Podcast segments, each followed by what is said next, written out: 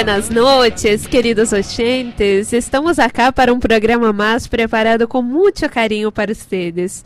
Rodri nos acompanha, obviamente, com toda sua magia no programa hoje dedicado ao país multicultural de lo más de los 50 estados, teatro, arte, bueno, de, de los famosos musicales, de todo lo que conocemos de la diversidad territorial, étnica y todo lo que existe.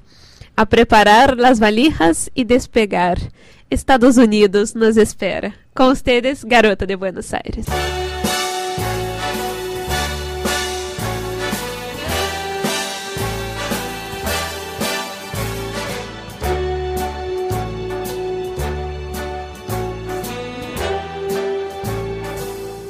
Start spreading the news. I'm leaving today. I want to be a part of it. New York, New York, these vagabond shoes are longing to stray right through the very heart of it. New York, New York.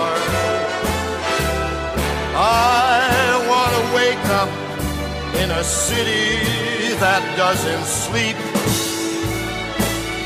and find I'm king of the hill, top of the heap. These little town blues are melting away. I'll make a brand new start of it in old If I can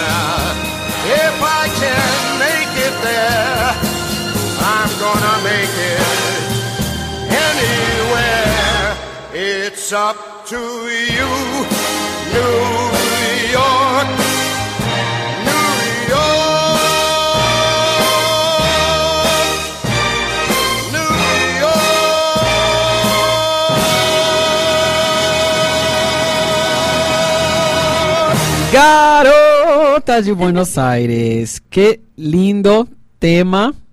Y por tan lindo, yo ahora voy a leer un pedacito de la letra para ustedes. Buenas noches, queridos oyentes. Vamos a conocer un poquito de esta letra hermosa de Frank Sinatra. Empiecen a extender la noticia. Me voy a ir hoy a Nueva York. Quiero ser parte de ella. Mis zapatos de vagabundo están deseando cruzar su corazón. Quiero despertar en la ciudad que nunca duerme y ser el rey de la colina, en la cima del éxito. Mis tristezas de pueblo pequeño se esfuman. Si puedo conseguirlo allí, lo puedo conseguir en cualquier parte. New York, New York.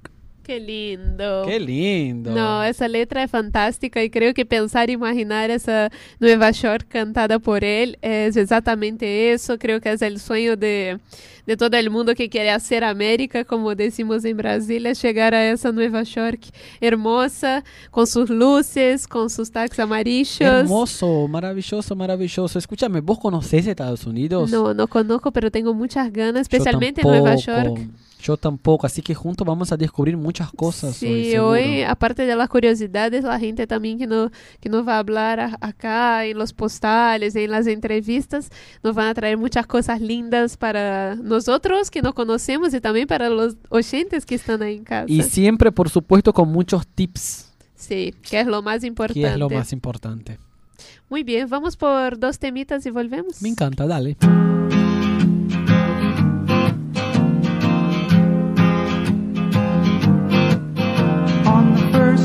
Part of the journey, I was looking at all the life. There were plants and birds and rocks and things. There was sand and hills and rain. The first thing I met was a fly with a buzz and the sky with no clouds. The heat was hot and the ground was dry, but the air was full of sound. I've been to be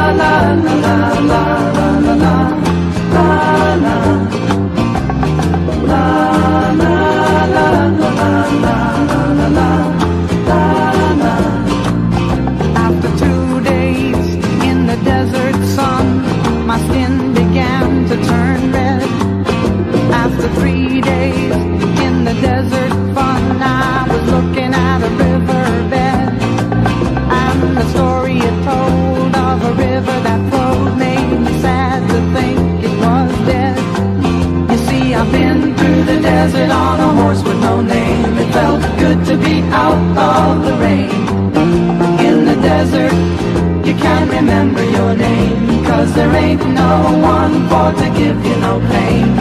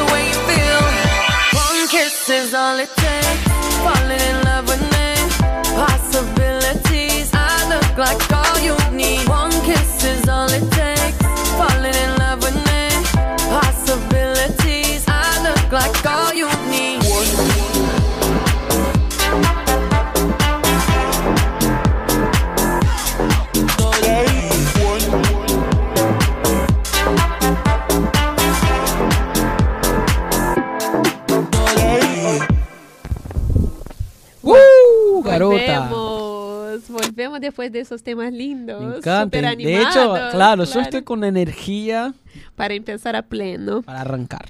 Vamos a empezar con las curiosidades que tanto nos gusta. Me encanta. De un blog que siempre usamos, que es lostraveleros.com, nuestro parcero Los ya acá del programa. Un saludo a los traveleros. Bueno, vamos a ver qué nos traen de curiosidades de Estados Unidos. A ver, arranca. ¿Empezamos? Bueno. Un estudiante de 16 años diseñó la bandera actual. ¡Wow! Una curiosidad de la, una de las curiosidades de Estados Unidos más graciosa es el proceso de elección de la actual bandera del país.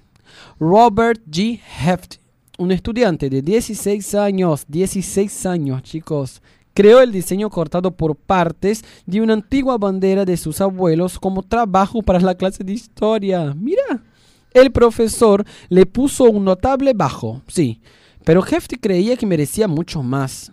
Se retaron, llegando al acuerdo que si el diseño era aceptado por el Congreso, el profesor le pondría un excelente, un grado excelente, un A, ¿no? Como es en Estados Unidos. No solo acabó siendo así, como les cuento, Hefty ha visitado la Casa Blanca hasta 14 veces, gracias a aquel trabajo de historia. Mira, súper bueno eso. Wow. Y jamás también me imaginaba. Bueno, tampoco es algo tan, tan grandioso, algo muy difícil, pero obviamente también se debe a esa creatividad de él. Y a esta, esta cosa de decir, no, ahora me pongo el objetivo. Me pongo las pilas y Claro, vamos. voy a lograr y logró. ¿Viste qué lindo? Bueno, en mi ciudad, en São Tomás, a la gente de ahí que me están escuchando también, un saludo muy grande a todos. Eh, bueno, también están haciendo una fiesta que es una fiesta de dulces de la región, que es una región súper tradicional así por los dulces. Y hicieron también, pidieron a la gente de, de las escuelas, de los colegios, que dibujaran, los niños, adolescentes, que dibujaran un símbolo. Y la verdad que está hermoso, sea, que uno ve, obviamente hay muchos diseñadores eh, buenos por el mundo y cosas así, pero uno ve el, el entusiasmo y también la dedicación de los estudiantes para eso y salió algo fantástico, no sé cómo, cómo eso, la bandera de Estados Unidos, pero representando una fiesta que es súper típica y funcionó qué lindo, lindo. qué lindo. Va, yo creo que cuando uno es niño o mucho más joven, no piensa en el resultado, sino que, En producir, claro, sino que tira la inspiración ahí, claro. ¿no? Sin pensar en el resultado final. Y ahí queda realmente este, este improviso lindo. Sí, es verdad. Bueno, a ver otra curiosidad. Las Fuerzas Armadas solo aceptan banderas made in USA. Desde 2014, la ley obliga al Departamento de Defensa a comprar banderas hechas en Estados Unidos, una muestra más de patriotismo, ya que consideran que el ejército debe luchar al lado de banderas creadas en su país. Además, así evitan pagar impuestos al extranjero. Bueno, eso más o menos también yo Tiene ya lógica. esperaba. Ah, claro. claro. Mas ellos que tienen tan, tan fuerte eso de, del nacionalismo exacerbado. claro, son repatriotas. Vamos a la próxima curiosidad. La Navidad fue ilegal. Ya les tiro una bomba. Una de las curiosidades de Estados Unidos más increíble es que celebrar la Navidad fue ilegal. Sí, hasta 1907. ¿El motivo? Se consideraba una antigua fiesta pagana que no encajaba con la religiosidad del país. Es gracioso que ahora hay un montón de pueblos que se llaman Christmas o incluso hay tres Santa Claus. Sí, eso es divertido. Bueno, Estados Unidos de la Tierra. Una de las curiosidades de Estados Unidos más surrealistas que les vamos a contar hoy. En 1893 se propuso una enmienda para cambiar el nombre de United States of America a United States of the Earth. Los congresistas que impulsaron el cambio creían que el país no solo tenía poder sobre su territorio, sino también sobre todo el mundo. Ah, bueno. Baja un cambio. Claro, eso, la última galletita del paquete. Claro, la, un- la única Coca-Cola del desierto. La última chupada del mate, Claro. que fue el último que me encontré. Bueno, vamos a la próxima. Ha tenido Estados Unidos nueve capitales distintas. Les digo para los que, lo- los que no sabían. La capital original de Estados Unidos fue Filadelfia, pero de ahí no se pasó a Washington, D.C. directamente, ni mucho menos. De 1774 a 1800, el Congreso se reunió en numerosas ubicaciones. Por eso se puede considerar que hasta ocho ciudades más fueron capital política del país en su día. Baltimore, Lancaster, Bristol. Princeton, Annapolis, Trenton, New York y finalmente Washington, D.C. Mira vos. Bueno, Brasil también tuvo un montón de, de capitales De hasta capitales. que llegara a Brasilia. Es el país más obeso del mundo. Sí. Esta es seguramente una de las curiosidades de Estados Unidos menos sorprendentes, obviamente, porque ya sabemos que son conocidos por el consumo exagerado de fast foods, de Claro. gaseosas y todo lo que tiene que ver con eh, esa lógica del consumo propiamente. Es conocido por ser el país del fast food y eso se nota. Dos tercios de los americanos tienen sobrepeso y la mitad de estos padecen obesidad. Tanto McDonald's ha hecho me- me- meia, creo, aunque recientemente Subway superó a la cadena de hamburguesas, convirtiéndose en la cadena de restaurantes más grande del mundo. Oh, Claro, no, pero así como vos empezaste eh, diciendo la curiosidad, realmente no me sorprendió. Realmente Estados Unidos es conocido por la gran cantidad de gente eh, con obesidad, lamentablemente, ¿no? sí. Pero eso del Subway no, no, no me imaginaba. No. Que había ultrapasado a McDonald's, no. Ay, no, ¿en serio? Sí. Ah, no, para. Me confundí con lo que vos estabas diciendo. Yo entendía que era McDonald's. No. Subway, que me encanta, de hecho. Sí. Qué loco. Recientemente superó a la cadena. Vos sabés que hablando de eso, yo volví un rato al destino Italia, del programa de Italia, cuando nosotros descubrimos que cuando llegó McDonald's a Italia, los italianos hicieron una protesta porque no querían. Claro, y llegaron con los platos de fideos. Claro, ahí. y ahí podemos ver la gran diferencia de la cultura gastronómica entre un país y otro, ¿no? Sí. Qué bueno. Y hablando de Italia, Se consume 40 hectáreas de pizza al día. Justo hablando en Italia, no solo las hamburguesas contribuyen al sobrepeso. No, no, no. La pizza es comida favorita de los estadounidenses, chicos. Diariamente se consume tantas pizzas que se podría llenar la superficie de 40 campos de fútbol. Hay más de 60 mil pizzerías en todo el país que se colapsan especialmente la noche de la final de la Super Bowl. La más antigua es Lombardi's, que abrió en 1905. Está en Nueva York y sigue siendo una de las mejores pizzas de la ciudad. mira vos. Y acá creo que mucha gente a veces, bueno, la mayoría de los extranjeros que capaz no viajaron a Estados Unidos o, o algo así por el estilo, creen que Kentucky es súper una pizzería bien eh, porteña y nada que Y no. Es muy, muy tradicional también en Estados Unidos. Claro. Y por la pizza y todo, tanto que tenemos amigos ahí de Estados Unidos que están acá y dicen que ya están cansados porque tipo no hay mucha novedad en hay- relación a eso. No. Ahora mira qué loco, ¿no? De- yo de nuevo comparando, pero esta es una prueba de que Garota de Buenos Aires es cultura y acá uno aprende y queda las cosas. Eh, mucha gente dice que la pizza en Italia es maravillosa, imperdible, pero tengo muchos amigos que fueron y dijeron, no es mala, pero tampoco es una pizza de volverte loco, porque es muy finita, Sí. muy distinta de la pizza que nosotros conocimos. Y me parece que en Estados Unidos también. Me parece que la pizza es esta que vos agarrás un- una porción y se deshace así, se cae blandita, muy finita. No sé, esperamos comentarios a ver si alguien que fue comió la pizza realmente opina que no es tan, no es una pizza que te vuelve loco, es una pizza Claro.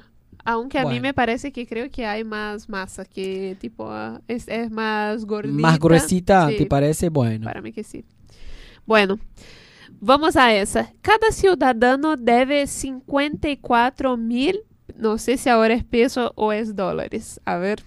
La cuna del capitalismo no puede presumir de tener una economía saneada. De hecho, cada persona tendría que pagar 50 mil para acabar con las deudas. Lament- Lamentablemente, se considera que el 48% de la población tiene ingresos bajos, pero a la vez hay casi 170 mil estudiantes con préstamos de más de 200 mil, me imagino que sea dólares, para pagar los estudios. Así que imagínate vos, eso para la economía también es una super bomba. Claro, sí, sí. Vamos a la próxima. Me parece que ahora ingresamos en la parte curiosa de números y porcentajes. ¿eh? Tiene la capital menos poblada del mundo. Solo un 0,21% de la población del país vive en la capital. El porcentaje más bajo de todo el mundo por detrás de Pakistán y Nigeria. Una de las curiosidades más sorprendentes de Estados Unidos es esta, el bajo número de personitas que están ahí. ¿Le gustaría estar últimos en algo con lo competitivo que son? ¿Te parece? Mm, me parece que es algo que no les deja muy contentos. No, no, para mí tampoco. Bueno, se necesitarían cuatro planetas para aguantar el consumo de Estados Unidos. Con el ritmo de consumo y los residuos que genera Estados Unidos, harían falta cuatro planetas Tierra para aguantarlo sin sufrir. Para que te hagas una idea, el oyente que nos está escuchando, un americano consume lo mismo que 32 keniatas, por ejemplo. Aunque, ojo, no solo pasa en Estados Unidos, sino que en la mayoría de los países tan desarrollados así. Pero de Claro. vuelta, lo que hablábamos de la sociedad de consumo, lo que siempre trata la sociología, bueno, los estudios con base a lo social, que sabemos de eso, que Estados Unidos no solo también es uno de los países más productores de basura, o sea, de todo, porque tiene que ver con eso también, eso que se desarrolla mucho, que tiene mucha gente, que se consume mucho. Infelizmente es una, una cadena de, de producción y, y Claro. todo muy, muy grande. Qué lástima. Y es por eso también que hay tantos programas de concientización para que todo esto disminuya porque realmente es un número alarmante, Claro, ¿no? sí. Lamentable. Tienen un problema con el medio ambiente. Vamos ahí haciendo un seguimiento de lo que dijimos recién. Una de las curiosidades de Estados Unidos más preocupantes es que ellos no reciclan casi nada. Solo un 34% de los residuos se reciclan. Se calcula que llegar al 75% equivaldría a eliminar 50 millones de coches. Pero no me parece que sea un tema que vaya a mejorar, ¿eh? ya que Trump sacó al país de los acuerdos de París que limitan la emisión de gases contaminantes. Qué lástima. Bueno, Estados Unidos, Siria y Nicaragua son los únicos países que no forman parte del acuerdo. Eso triste, muy triste. Y una, o sea, y una iniciativa reciente del, del, del más nuevo, entre comillas, que no hace tan poco tiempo, presidente Trump. Trump, yes. La baja por maternidad no es pagada.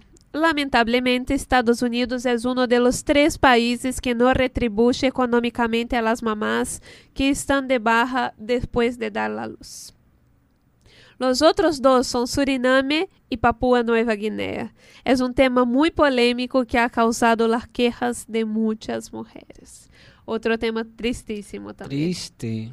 Porque claro. aparte la mamá está ahí en casa, es como la licencia, que obviamente acá mm, por países menos desarrollados que Estados Unidos y existe, y claro, existe. este apoyo financiero también. obviamente que es súper importante. Claro. Vamos a hablar un poquito de inglés. In God We Trust. Uh. El actual lema de Estados Unidos se eligió en 1956, pero ya tenía una larga trayectoria. ¿eh? Se originó en 1861, durante la Guerra Civil, cuando creció el sentimiento religioso en la población desde entonces. Esta inscripción aparece en todas las monedas y billetes de dólares.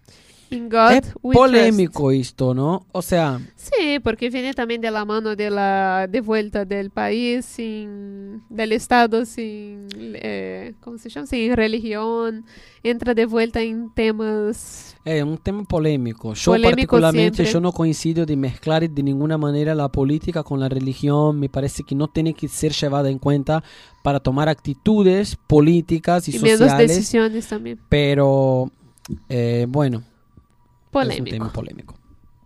Canadá podría ser el ahora el, cincu- el no sé, el estado número 51. Chicos, nuestro español ahora falló. El estado número El 51. 51 estado. Bueno, si Canadá pidiera la admisión a Estados Unidos, sería automáticamente admitido como el país número 51.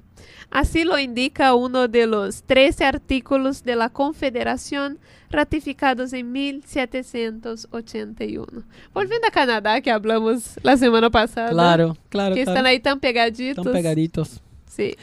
El gobierno de Estados Unidos puede desactivar todos los GPS del mundo. ¿Qué? Para. El sistema GPS fue comprado por el Departamento de Defensa de Estados Unidos, chicos. Se paga con los impuestos de los americanos, pero en cualquier momento puede ser desactivado por algún interés del país. De momento, desde 1995 nunca se ha apagado. Quédense tranquilos, pese a la participación de Estados Unidos en diversas guerras. Mira vos. Yo te, yo te juro que Yo no tengo me miedo a imaginaba. eso, es igual, ¿eh? Con toda la tecnología, con toda... Ah, con esto que dicen que la cámara de la compu tiene que estar siempre tapada, que el celular te escucha. Bueno, Un temazo. yo al- algo de eso creo, ¿eh? Hablando de temas, vamos a unos temitas y volvemos. Me encanta. Aprovechamos y preguntamos a Nico cómo es 51 en número ordinario.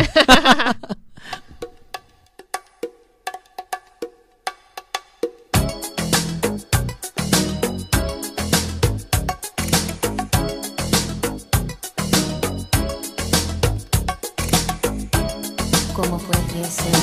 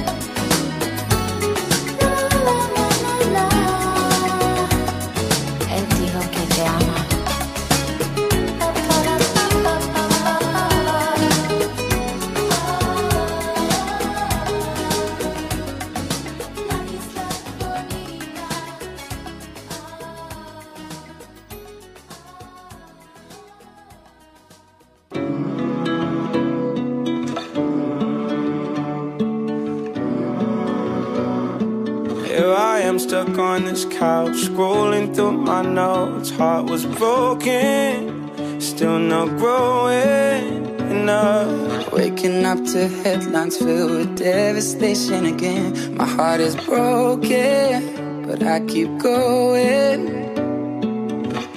Pain, but I won't let it turn into hate. No, I won't let it change me. Never losing sight of the one I keep inside. Now I know it, yeah, I know it. Take my youth away. Soul of mine will never break. As long as I wake up today, you can't take my youth away. You can't take my youth away. The soul of mine will never break. As long as I wake up today, you can't take my youth away. You can't take my youth away. It's hard to sleep at night, oh, knowing what's outside, feeling hopeless. I need focus. You hit me with words I never heard come out your mouth. To be honest, I don't want it, no. Pain, but I won't let it turn into hate. No, I won't let it change me. You can't take my youth away. Soul of mine will never break. As long as I wake up today, you can't take my youth away. Can't take my youth away. The soul of mine will never break. As long as I wake up today, you can't take my youth away. You can't take my youth away. You can't take my youth away. Pain, but I won't let it turn into hate. No, I won't let it change me. pain, but I won't let it turn into hate. No, I won't let it change me. You can't take my youth away. Soul of mine will never break. As long as I wake up today, you can't take my youth away. You can't take my youth away. Soul of mine will never break. As long as I wake up today, you can't take my youth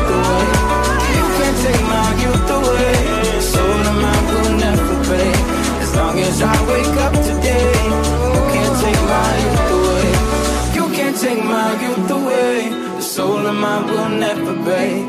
Long as I wake up today, you can't take my youth away. You can't take my youth away.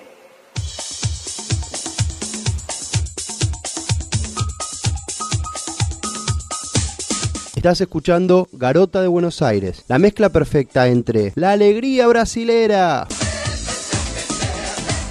y la melancolía porteña. Lástima abandonar de mi corazón.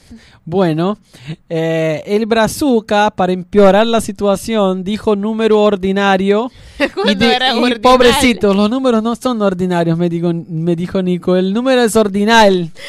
y eh, lo correcto es quincuagésimo primero. Que era mucho más fácil de lo que imaginábamos. Aprendimos una palabra más. Me encanta. Seguimos. Curiosidades. A ver. Mm, Estados Unidos no tiene idioma oficial, que aunque el inglés es la lengua más hablada en Estados Unidos, no existe ninguna ley que lo establezca como idioma oficial del país. Aparte del inglés, se hablan cientos de idiomas y dialectos, siendo el español el más común. Sí. Aparte que hay una comunidad latina muy grande también en Sí. Estados Unidos. Se imagina que acá tenemos cuántos miles de brasileños acá, imagine en Estados Unidos. Oh, hay un montón. No de hecho, si- tenemos el Brazilian Day. Eh, sí, obviamente. Y no sé si la gente de acá sabe, pero tenemos un chiste en Brasil, que hay una ciudad en Brasil que se llama Gobernador Valadares, que es de Minas, y que es la ciudad que decimos que más exportamos brasileños a Estados Unidos, que tipo posta mucha, mucha gente de allá, tipo, va a Estados Unidos. Fue como... ¿En serio? Sí. Desde la época que se tenía eso de cruzar las fronteras clandestinamente y todo, de la época de Sol de la novela. Eh, pero sí, es muy, muy grande, así que tenemos una ciudad exportadora de Se brasileños instaló esta cultura de ir a, a a Estados Unidos. sí. Mira, bueno, ahora traigo una curiosidad que no, no es tan buena, no era tan buena en su época. Los matrimonios interraciales estuvieron prohibidos durante muchos años encima. Durante la mayoría de la historia de Estados Unidos, las parejas de distintas etnias no podían tener sexo ni casarse. Fue hasta 1967 que se abolió la lastimosa Racial Integrity Act. Esa ley distinguía a los seres humanos según su color de piel e impedía las relaciones mixtas. Además, obligaba a la esterilización de los locos, idiotas, imbéciles y epilépticos. Cierra comillas.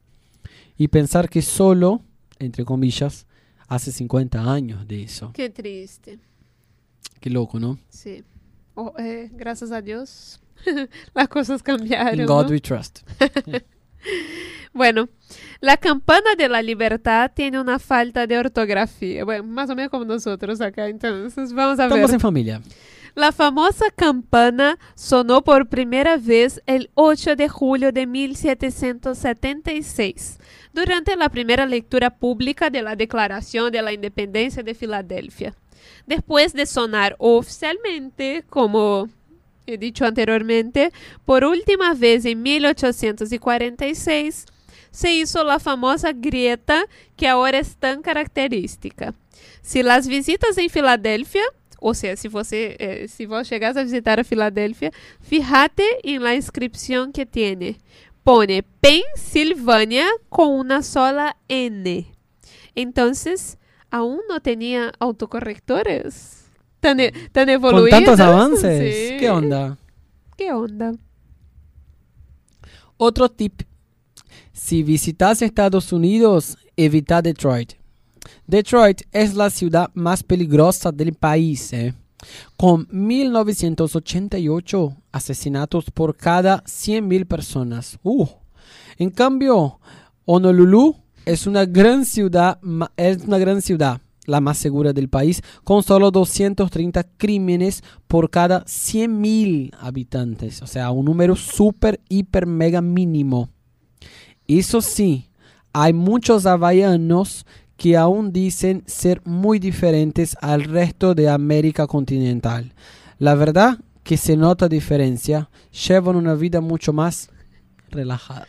Esos días Bastante estábamos, notable. sí, esos días estábamos hablando en casa que no te imaginas que si llegas a Honolulu que no te dé un cocharcito así de flores es como no, no estás en Havaí. Obvio, obvio. Yo digo que si voy a a Honolulu y llego y no me dan un, un de esos cochares con flores, digo que me voy. No, me claro, voy. no llegaste.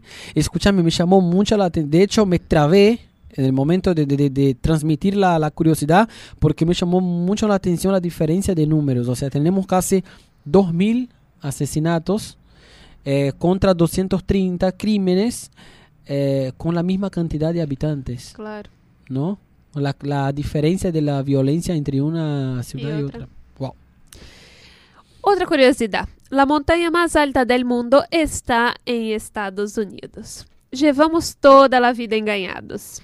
Si se mide desde la base del océano, el volcán inactivo Mauna Kea en Hawái supera el monte Everest.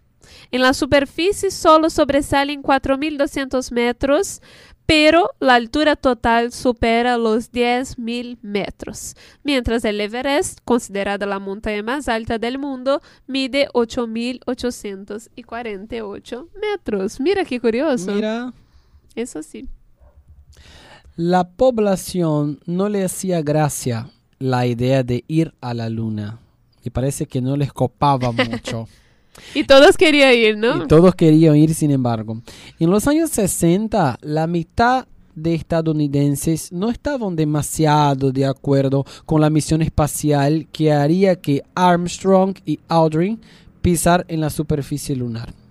El principal motivo era el gran gasto que supuso.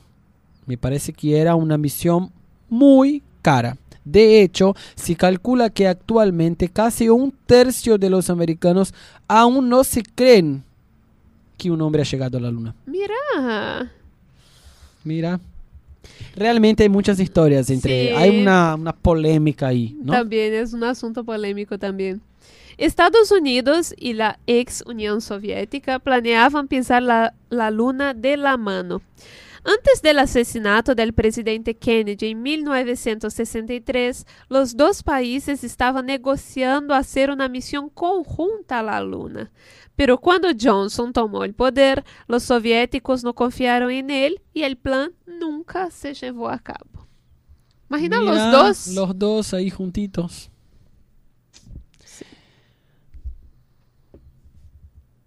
Vamos a leer la próxima curiosidad. ¿Cuánto costó Alaska? ¿Cuánto costó Alaska, Adri? ¿Cuánto te imaginas? Vamos a descubrir. Otro de los negocios que han tenido Estados Unidos y Rusia es la compra de Alaska. Sí, la compra. El gobierno norteamericano pagó 7,2 millones de dólares por el territorio en 1867. Para tener otra referencia, cuando compró la parte danesa de las, isla- de las Islas Vírgenes, pagó el equivalente a 25 millones en lingotes de oro.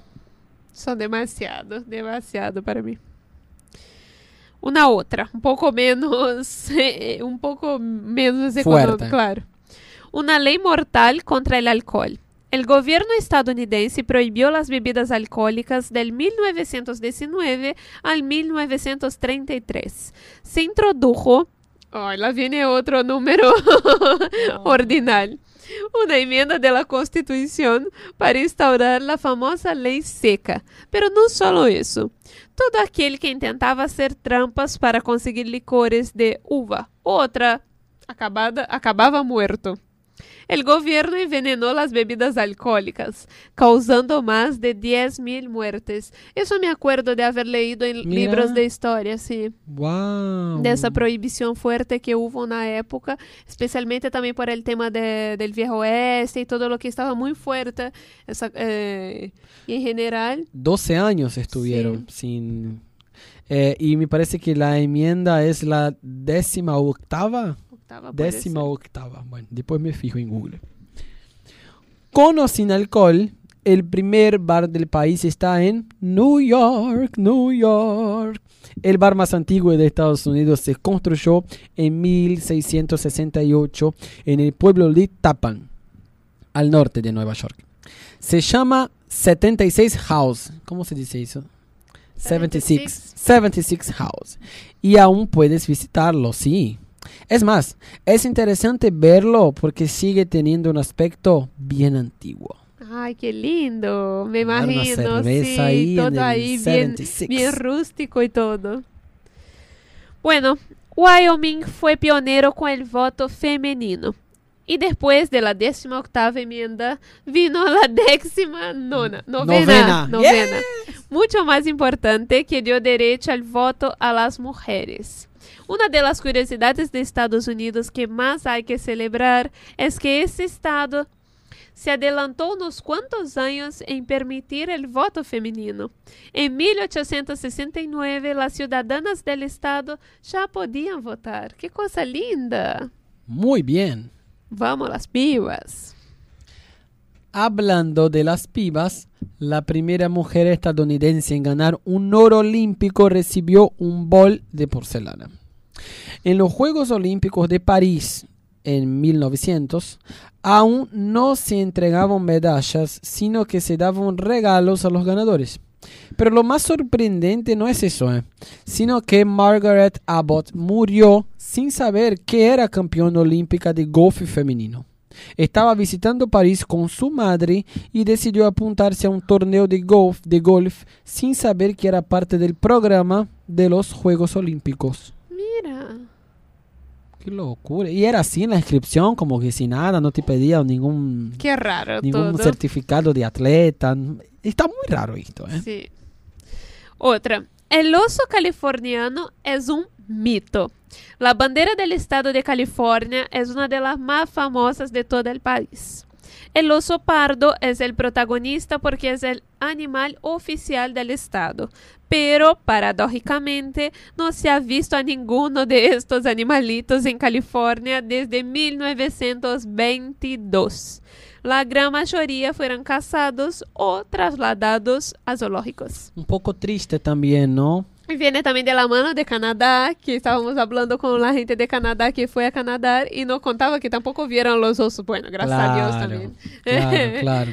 Pero sí, El Pentágono es el edificio de oficinas más grandes del mundo, chicos, con más de 27 kilómetros de pasillos distribuidos en cinco plantas. El Pentágono se lleva el récord mundial.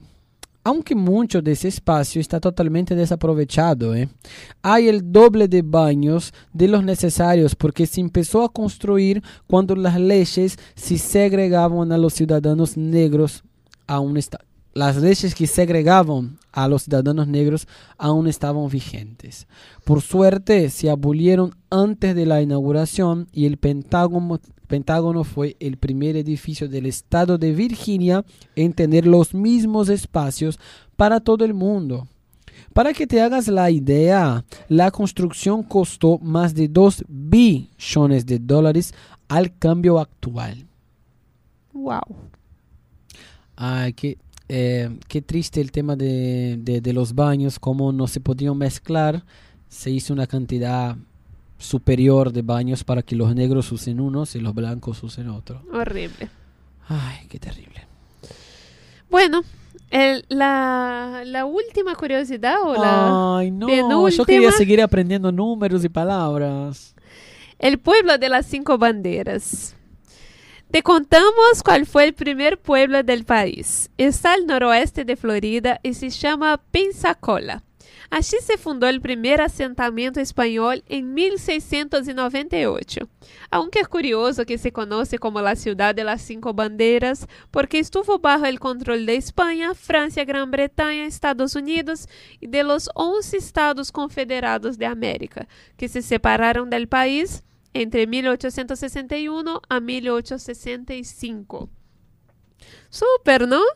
O sea, como acá también tenemos la tríplice frontera, acá entre Paraguay, Brasil y Argentina. Claro, claro. Sí. bueno. Bueno, para todos, de vuelta, sacamos siempre esas curiosidades, la mayoría que traemos de lostraveleros.com, ese blog fantástico de viajeros que están ahí por el mundo, bueno, llenándonos de, de, de conocimiento, de saber y que podamos compartirlos también con ustedes. Me encanta. Vamos por dos temas y volvemos con nuestras famosas entrevistas. Yes. I'm here alone on the telephone line. I'm right where you want me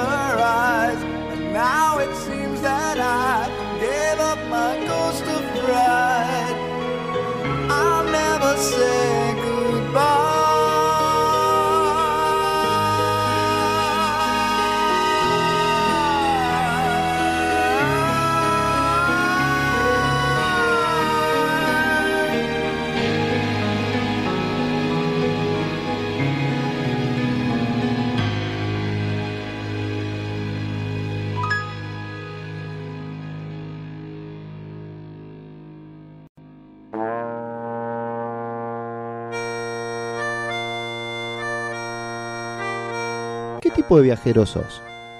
¿Explorador? ¿Planificador? ¿Fotógrafo compulsivo o aventurero? ¿Cuál suele ser el peso de tu equipaje? ¿Cuánta plata llevas? Momento de levantar vuelo en Garota de Buenos Aires. Ya me voy, ya me voy, ya me voy para la playa, me voy, ya me voy. Dá umas ganas de ir a la playa posta, ¿no? Eh, chegamos al bloque más esperado de, de la noche, de los lunes. Bueno, vamos a ver quién nos toca, quién va a hablar cosas lindas de Estados Unidos, de sus visitas, de todo, y nos van a emocionar y contar cosas increíbles, tanto acá como en los postales también. Quiero. Es con mucho cariño entonces que les damos la bienvenida a nuestros ilustres pasajeros, o en realidad son ilustres pasajeras. El bloque estará dividido en tres sesiones, como saben, el arribo, los sentidos y toma nota. Para esa primera parte traemos a Marina Simeone, que es brasileña, estudiante de medicina y no menos mi querida Rumi. Beso Mari. Viajera fanática, fan de los Beatles y de Humberto Geinsinger. Há pouco tempo em, Ben- em Buenos Aires, nos vai contar como foi su país, eh, sua chegada a esse país. Tan- país. a su país, não, a esse país que se llevou a sua irmã a viver e que aún chiquita despertou sua curiosidade al fantástico mundo de la fantasía y de las grandes ciudades. Les damos a Mari, entonces. Mari, mi querida. Bienvenida, linda. Hola, buenas noches Adri, Rodri oyentes. Me llamo Marina, soy de Brasil y vivo en Buenos Aires hace tres meses. La primera vez que fui a Estados Unidos fue en 2012, yo tenía 14 años y fui con mi escuela para competir en la Olimpiada Mundial de Robótica. Me quedé allí durante 20 días. Fui a la ciudad de St. Louis y la impresión que tuve es que la ciudad es muy bonita. Estaba todo decorada para recibir a todos los participantes de la Olimpiada. Más de 90 países participaron en esta competición, entonces la ciudad estaba una locura. y todas las personas fueron muy receptivas conmigo y conocer tanta gente de tantos países fue una experiencia muy buena porque yo entré en contacto con muchas culturas diferentes. Fue una responsabilidad muy grande para alguien de 14 años, pero siento que crecí mucho con eso. Y fueron varios días de competición y ganamos el tercer lugar en el campeonato, así que nos regalaron un viaje a Disney. Llegando a Disney, lo primero que me encantó fue el parque Magic Kingdom. Fue como entrar en mi infancia de nuevo. Hay mucho para ver, siempre hay música tocando y también hay mucho para comer, principalmente dulces, lo que me gustó mucho.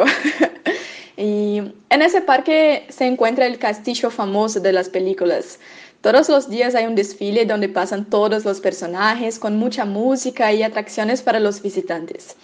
Me quedé muy emocionada porque vi muchos personajes de las películas que asistía cuando era niña y fue muy encantador. Todo dentro de los parques es temático y muy bueno de ver. Los juguetes de los parques son muy radicales y bueno, para quien le gusta ese tipo de aventura, Disney es el lugar adecuado. Yo recuerdo que el juguete que más me gustó fueron las montañas rusas. Y en ese viaje gané dinero de la escuela para gastar como yo quisiera, así que compré muchas cosas de las películas de Disney y de las películas de Harry Potter también, como varitas mágicas y camisetas temáticas. Las cosas en Orlando, donde se encuentra Disney, son un poco caras por ser una ciudad muy turística, pero todo es muy bueno. Para quien quiera ir a Disney, indico el parque Magic Kingdom y los parques de las películas Harry Potter. Y bueno, el transporte público en las ciudades que conocí funcionaba muy bien, no era caro ni difícil. Los colectivos de los subtes eran limpios y cumplían con los horarios de las líneas. Y bueno, yo allí en abril, así que todavía hacía un poco frío en los Estados Unidos. Me recuerda que durante el día hacía un poco de calor, pero las noches eran siempre frías. Pero los hoteles estaban muy preparados para ese clima, así que todo era muy cómodo. Y después yo volví a Estados Unidos en julio de 2014 con 17 años.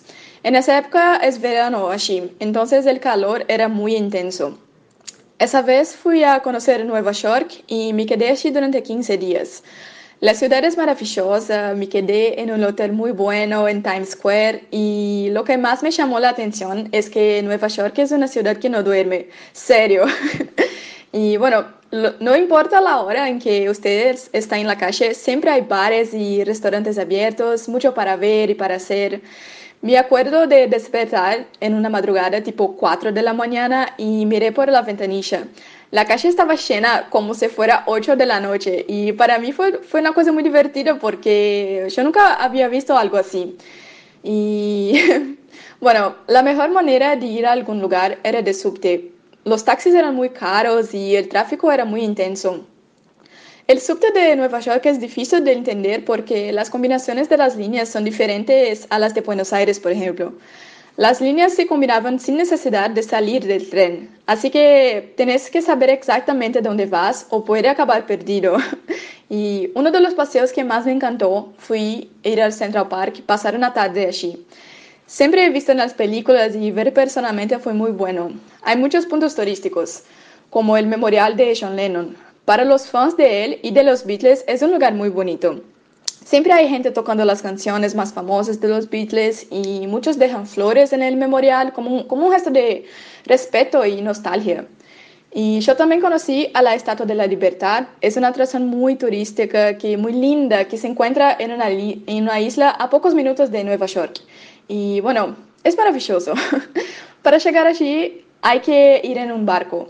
Para comprar las entradas, recuerdo que era tipo 30 dólares, pero pagué menos que eso porque tenía mucha gente conmigo. Y las cosas, las cosas en la ciudad son caras, por ser una ciudad turística y, bueno, una ciudad muy grande también. Entonces, siempre es bueno buscar antes de ir a comer en un restaurante o a comprar cosas, por ejemplo. La ciudad que más me gustó conocer fue Nueva York. Me encantó mucho. Para aquellos que quieren conocer, indico ir al Museo de Historia Natural, a la Estatua de la Libertad y, la- y al Central Park. Y no se olviden de llevar la ropa adecuada para el clima, porque en el verano hace mucho calor y el bueno, en el invierno hace mucho frío. Muchas gracias por invitarme a esa entrevista Adri y Rodri. Me gustó mucho y espero que a los oyentes también. Un beso especial para mi madre, mi padre, mi hermana Beatriz y Dani que me escuchan y un beso para ustedes de la radio también. Buenas noches. Mitch Bonnie, you are not a god. Why don't you pull the trigger and find out?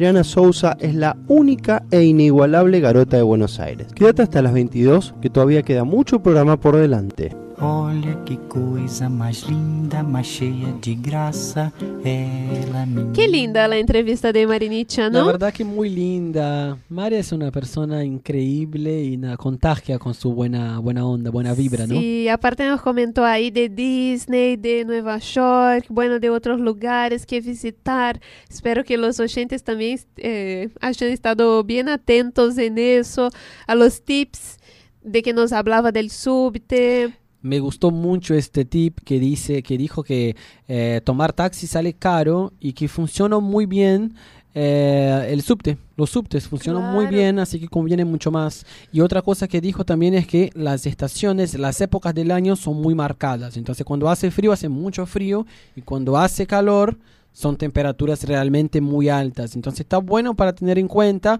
principalmente para el viajero que busca no, no pasar frío o no pasar tanto calor, Claro. estar atento a las fechas. Sí, no, no, la verdad estuvo fantástica, eh, habló muy, muy bien, está acá poquísimo tiempo, así que estamos súper contentos también de que haya participado y nos ha aportado tanto. A la gente de Brasil que nos escucha, que estuvo para escucharla también, beso a los tíos, Beijos. a Dani, Bia, todo mundo aí no Brasil. Eh, bueno, ahora vamos para la otra entrevista también de una otra amiga nuestra, pero esa ahora se va a Estados Unidos y nos viene a contar tips de cómo es ir, cómo es ir con visa de trabajo, cómo es estar ahí. Entonces hay que estar más atentos aún a los tips, a Me las gusta. recomendaciones, porque ahora viene bomba. A escucharla. A escucharla a Jessica Moraes. Hola Andri, hola Rodri, buenas noches. Muchas gracias por la invitación, es un gusto estar con ustedes. Bueno, yo vengo a hablar sobre el programa AUPAR, que es un programa de estudio y trabajo en Estados Unidos en que podés irte allá por un año o dos eh, para cuidar a nenes y también a trabajar. En ese programa vivís en la casa de una familia, eh, ellos te pagan un sueldo por semana para cuidar a los niños y también pagan tu curso de inglés, te dan una habitación, un baño privado, te dan esas, eh, todas esas cosas que el programa exige, ¿no? Eh, los requisitos son tener entre 18 y 26 años, eh, lembrando que hasta los 21 años eh, sos menor de edad en Estados Unidos. Entonces para tu vida social, por ejemplo, y tu tiempo libre, eh, te puedo comprometer porque no puedes entrar en boliches, en bares, ese tipo de cosas. Pero eh, puedes ir con esa edad. Otro requisito es tener 200 horas de experiencias con niños. Puede ser familia, puede ser eh, catequesis, puede ser profe de profesora, puede ser de cualquier tipo de experiencia que tenés con niños. Y eh, eso hay que ser firmado por alguien, ¿no? Si decís, bueno, yo cuidé al nene de filho del hijo de mi amiga, entonces tenés que ese tu amiga tiene que firmar comprobando que tuviste esa experiencia. El otro requisito es la licencia para manejar, porque una de las obligaciones principales de un au pair es llevar a los niños en la escuela, a natación, a todas sus actividades. Entonces tienes que tener la licencia de manejar eh, y acá sacar la internacional, que es más que nada un trámite. Y bueno, yo estoy muy ansiosa para, para ir y para viajar. Yo estoy desde febrero, me tomé todo el año prácticamente para hacer los trámites. Tenés que hacer una prueba de inglés antes de empezar. Después te ponen un sistema que te entrevistas con familias. Eh, vos elegís la familia, o sea, la familia te propone cerrar con ellos, ir a vivir con ellos, y vos podés decir que sí o que no. Entonces vas entrevistando con familias, buscando la que más se parece a vos. Eh, cada una ofrece un tipo de beneficio o no, un tipo de horario o no, entonces elegís de acuerdo con eso, con lo que buscas. Y eh, claro, en cualquier parte de Estados Unidos, para el lado de Boston, o si no, hay muchos au pairs en Boston, por ejemplo, yo estoy yendo cerca de California. Eh, cerca de San Francisco ahí. Entonces depende, hay, hay chicas por todos lados. Eh, entonces yo empecé todo en febrero, ahora en septiembre voy. Primer- la primera semana vamos a Nueva York y ahí hacemos un training de una, de una semana y ahí aprendemos un poco sobre primeros auxilios, la cultura americana, cómo es la educación allá, o sea, cómo, cómo las, las leyes de tránsito también y ahí enseguida vamos a la casa de la familia. Ah, mis recomendaciones es tomar tiempo, tomar tu tiempo para elegir tu familia, o sea, no apurarte, no querer empezar y viajar en un mes, dos meses, porque vas a terminar eligiendo cualquier cosa y puedes tener problemas allá y, vivir con una familia que no, que no es lo que quieres, no es lo que te gusta y tener problemas y pasarla mal. La idea es pasarla bien ese un año, vivir bien, eh, tener una familia copada y entonces creo que tomar el tiempo y leer mucho, buscar mucho, mirar canales en YouTube, mirar grupos en Facebook, preguntar a personas que están allá, como ver experiencias, ejemplos, para ver que obvio vas a trabajar, vas a cuidar nenes, seguramente vas a tener momentos difíciles, pero que eh, hay partes buenas y por eso hay que buscar bien la familia para que las partes buenas valgan la pena, ¿no? Eh, nada, para tener en cuenta también, eh, que gustar a los niños, o sea, es un intercambio más barato, más sencillo, más fácil, pero tenés que tener experiencia y tenés, tenés que estar contento haciendo eso.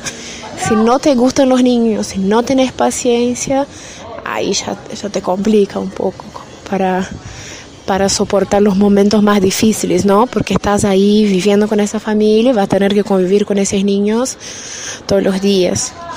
Por el programa puedes trabajar 10 horas por día como máximo y 45 horas por semana como máximo. Entonces tenés que sí o sí tenés eh, tener un día y medio libre por semana. Y ahí lo manejas con la familia. Hay familias que te dan los sábados y domingos, hay familias que te dan lunes y martes. Y entonces eso también puede ser un requisito para elegir la familia, ¿no? En el momento de las entrevistas. Eh, sobre valores y tiempos, como yo te dije, yo tomé más o menos eh, esos nueve meses, ocho meses para hacer todo. Obviamente se puede hacer con menos. Eh, tenés que tener, por ejemplo, el pasaporte eh, válido, no puede vencer en ese un año que vas a estar allá. Tu licencia de manejar también tiene que estar válida. Entonces son todos trámites que puedes ir haciendo para tener listo y ya ir sacando gastos de encima también, porque renovar un pasaporte es un precio, renovar la licencia es un precio, entonces todo eso cuenta. Eh, de valores, yo entre todo, entre seguro, el programa que ya está incluido los pasajes, eh, todos esos trámites de documentos, yo estoy gastando más o menos entre 40 y 50 mil pesos. Eh, hay la opción de no pagar el seguro, por ejemplo, pero para mí es medio jugado. Porque si te llegas allá y no sé, te rompes una pierna o te pasa algo, tenés que hacer una cirugía de emergencia. Si no te, tenés el seguro, vas a tener que pagar y la, la salud privada allá es privada y es cara. Entonces puede ser un problema. Pero nada, eh, Creo que eso básicamente es el programa, eh, se llama Au Pair, entonces para quien tenga interés en, en buscar puede googlear ahí y fijar más informaciones.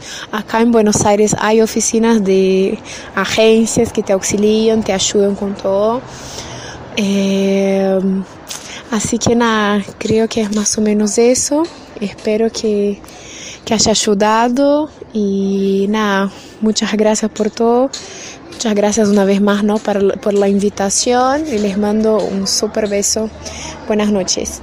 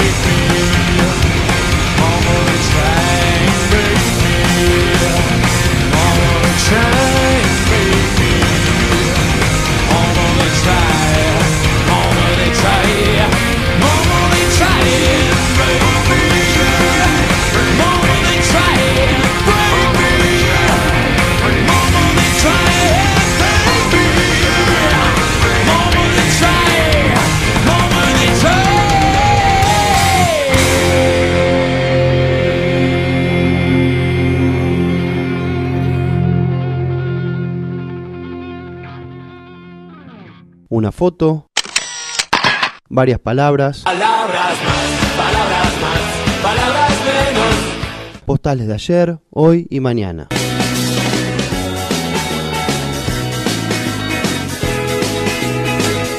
Subite a bordo con nosotros y viaja. Oi a todos.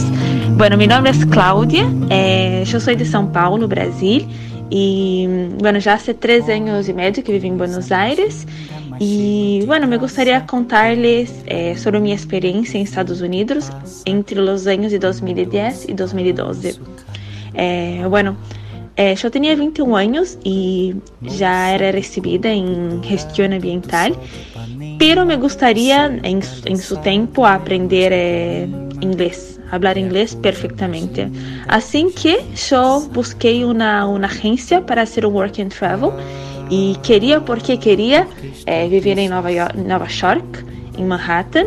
Y bueno, después de seis meses de espera, de todo el proceso, de toda la burocracia, eh, en abril de 2010 me fui a f- hacer work and travel en, en Nueva York.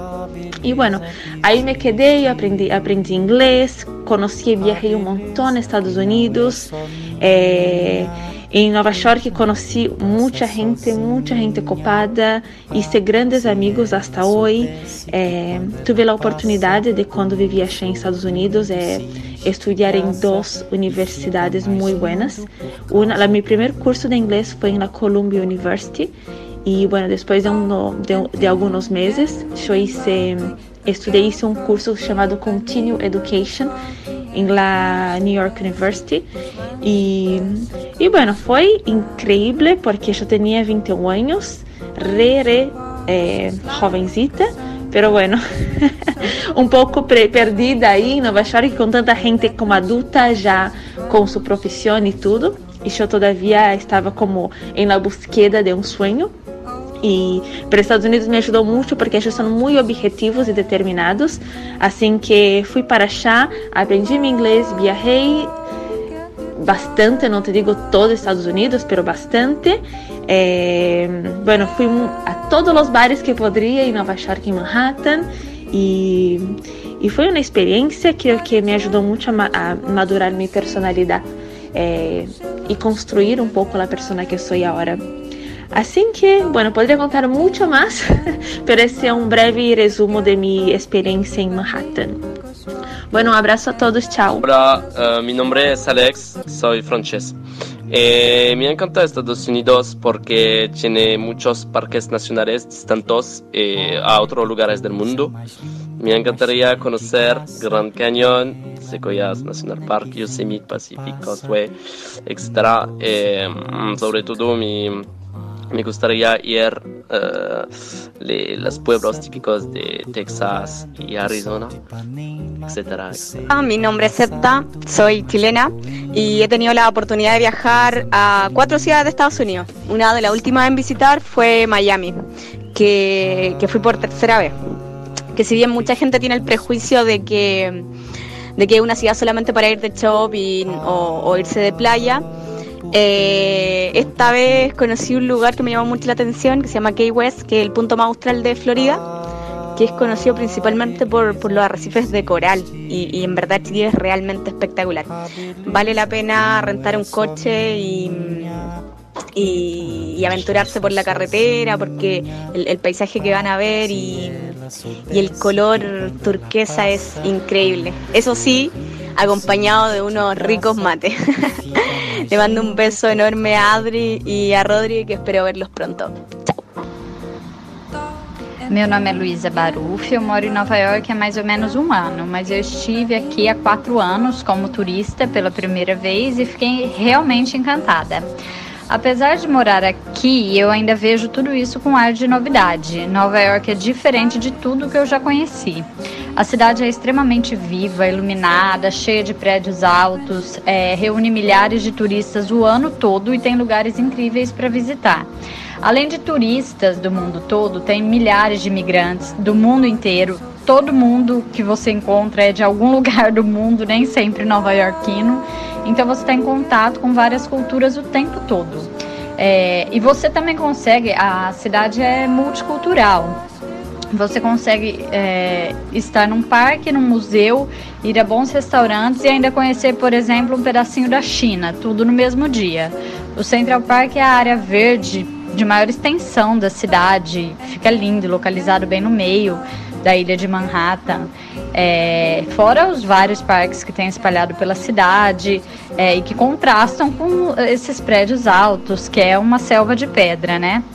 E pequenos bairros com cultura de determinados países também te fazem viajar, como é o caso do Chinatown ou do Little Italy, que te faz ir para esses países, dentro de Nova York.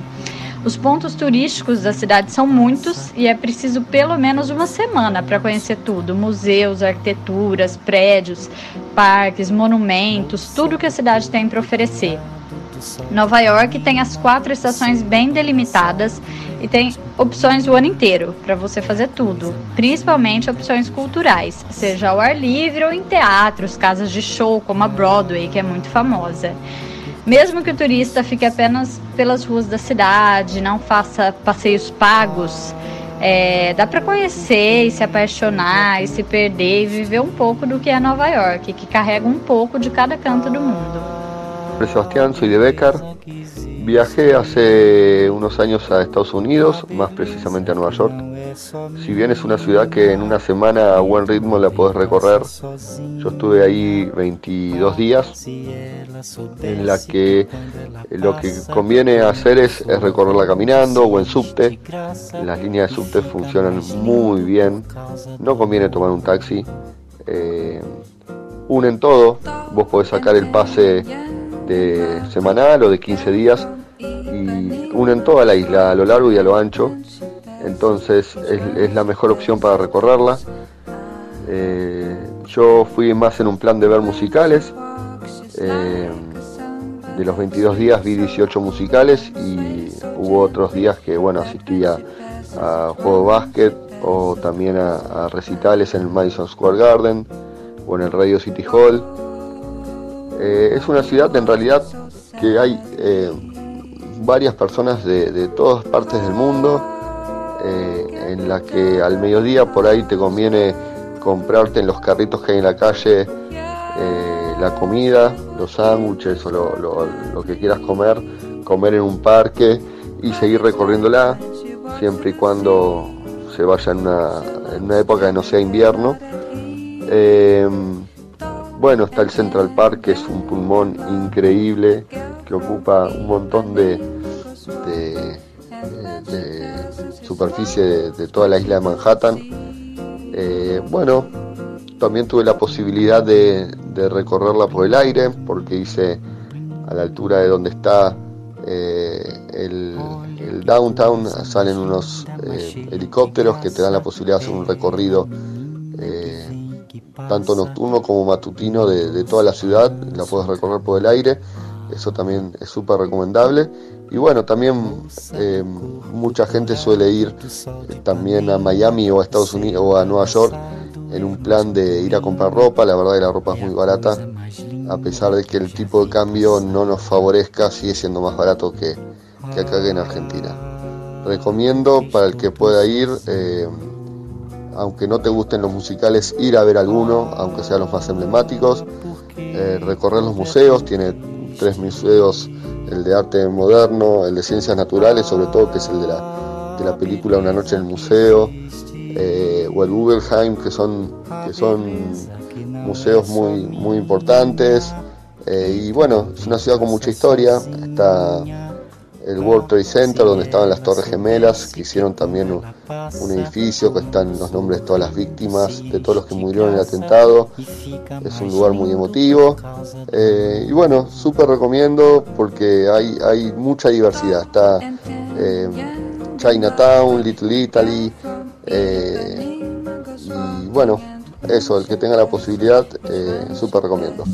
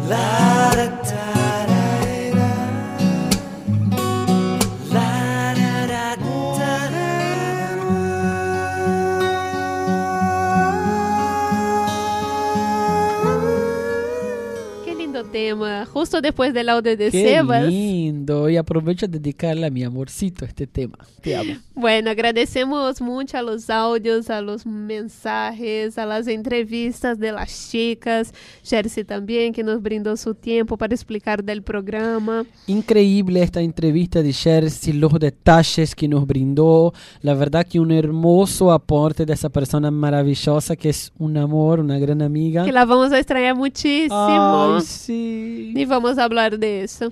Y después también de todos otros. Edna que está en París con su novio también. Luisa que, divina, que está en. Estados Unidos. Así que muchas, muchas Amigos gracias. por todas las partes. Qué bueno. Clauzinha también que está acá, pero vivió ahí. Entonces todos queremos agradecerle mucho Muchísimo, la buena onda, ¿no? el aporte de siempre por acompañarnos, estar ahí siempre.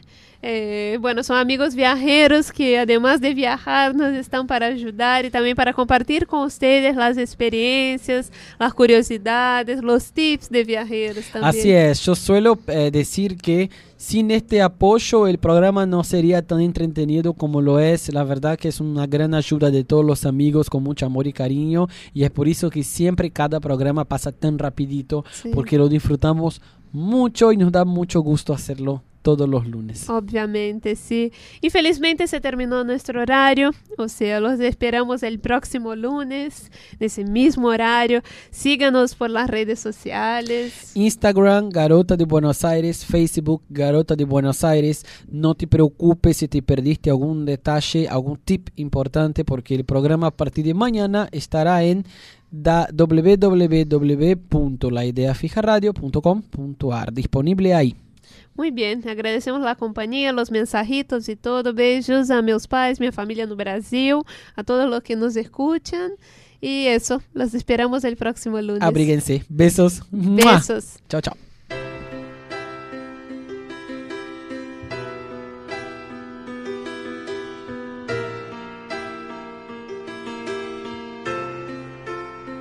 You know I'm a dreamer,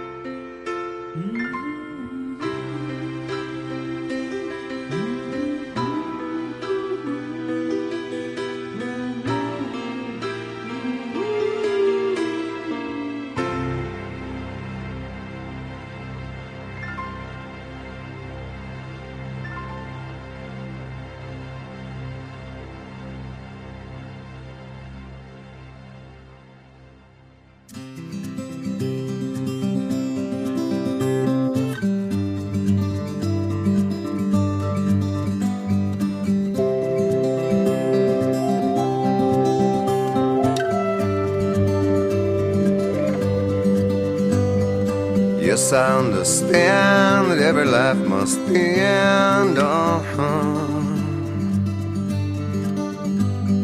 As we sit alone, I know someday we must go on.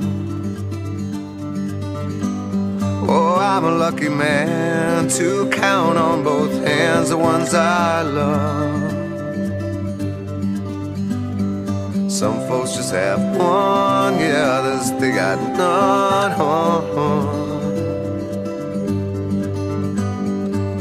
Stay with me, oh, let's just breathe.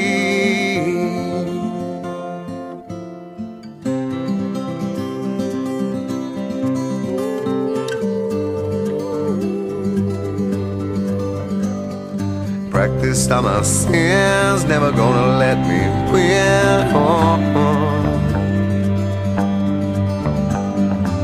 Under everything, just another human being. Oh. Yeah, I don't wanna hurt. There's so much in this world to make me bleed. Stay with me, oh, all I see. Did I say that I need I say that I want you? Or if I didn't, I'm a fool, you see. No one knows this more than me. As I come clean, I wonder every day as I look upon your face. Oh, oh. Everything you gave and nothing you would take on. Nothing you would take. Everything you gave. Did I say that I need you? Oh, did I say that I want you? Oh, if I didn't, I'm a fool, you see. No one knows this more than me. I come cleaner.